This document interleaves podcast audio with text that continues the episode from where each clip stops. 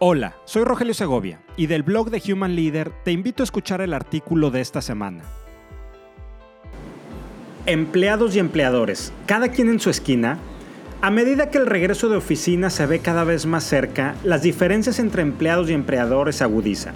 Después de un año de trabajo remoto, los empleados no ven la necesidad de regresar a sus oficinas.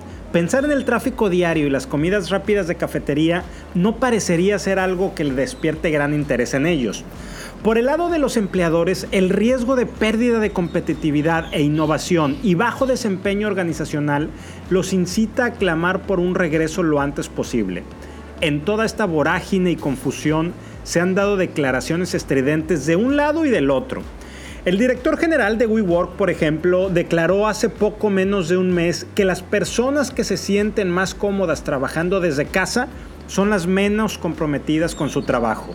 Y apenas la semana pasada, el director ejecutivo del banco Morgan Stanley, James Gorman, apuntó, refiriéndose a sus empleados, que si pueden ir a un restaurante en Nueva York, pueden venir a la oficina y los quieren en la oficina. Dejando a un lado que las declaraciones de ambos directores generales tienen un fuerte interés económico porque, por ejemplo, el negocio de WeWork valuado en 2.9 mil millones de dólares es precisamente la renta de oficinas y Morgan Stanley es uno de los principales jugadores en el mercado de inversiones inmobiliarias privadas globales en el mundo, con 41 mil millones de dólares de activos en más de 400 inversiones en 21 países. Pero más allá de esto, la preocupación de muchos líderes, de muchos directores generales, es real y genuina. Pero por el otro lado, el de los empleados, veamos. El pretender regresar a los esquemas de trabajo como antes de la pandemia pareciera una cancelación del acuerdo tácito de confianza de inicios del confinamiento, donde sin estar preparados y sin muchas opciones, por no decir que no había ninguna otra, las organizaciones tuvieron que confiar en que sus empleados mantendrían su enfoque y productividad trabajando desde casa. Y los colaboradores, vaya que respondieron, y respondieron con creces. De acuerdo a un estudio de la revista El Economist de este año 2021, se preguntó a líderes de empresas de diferentes países los resultados del trabajo remoto en cuanto a productividad en sus organizaciones. La respuesta fue abrumadora poco más del 80% respondió que la productividad se incrementó o mantuvo igual.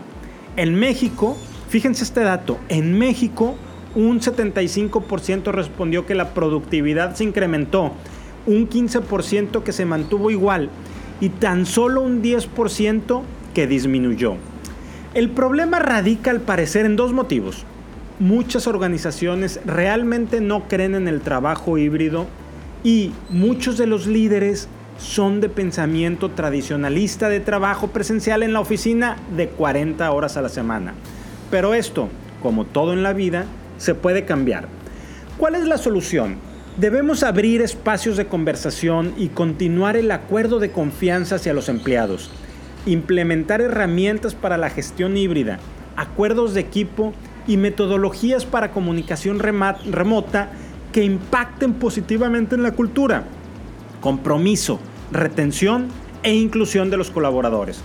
Finalmente, lo he comentado ya en otras ocasiones, pero no está de más siempre tenerlo presente, que aunque los esquemas flexibles se ajustan mejor a las nuevas realidades de los empleados, siempre debemos ser conscientes que no todo es para todos. Existen particularidades y situaciones normativas, operativas, etcétera, que deben estudiarse y analizarse de manera detallada y puntual en cada organización. Si te gustó este artículo, ayúdame a compartirlo para conectar con muchas más personas. Y si quieres contactarme, escríbeme a rogelio.humanleader.mx. Nos escuchamos la siguiente semana.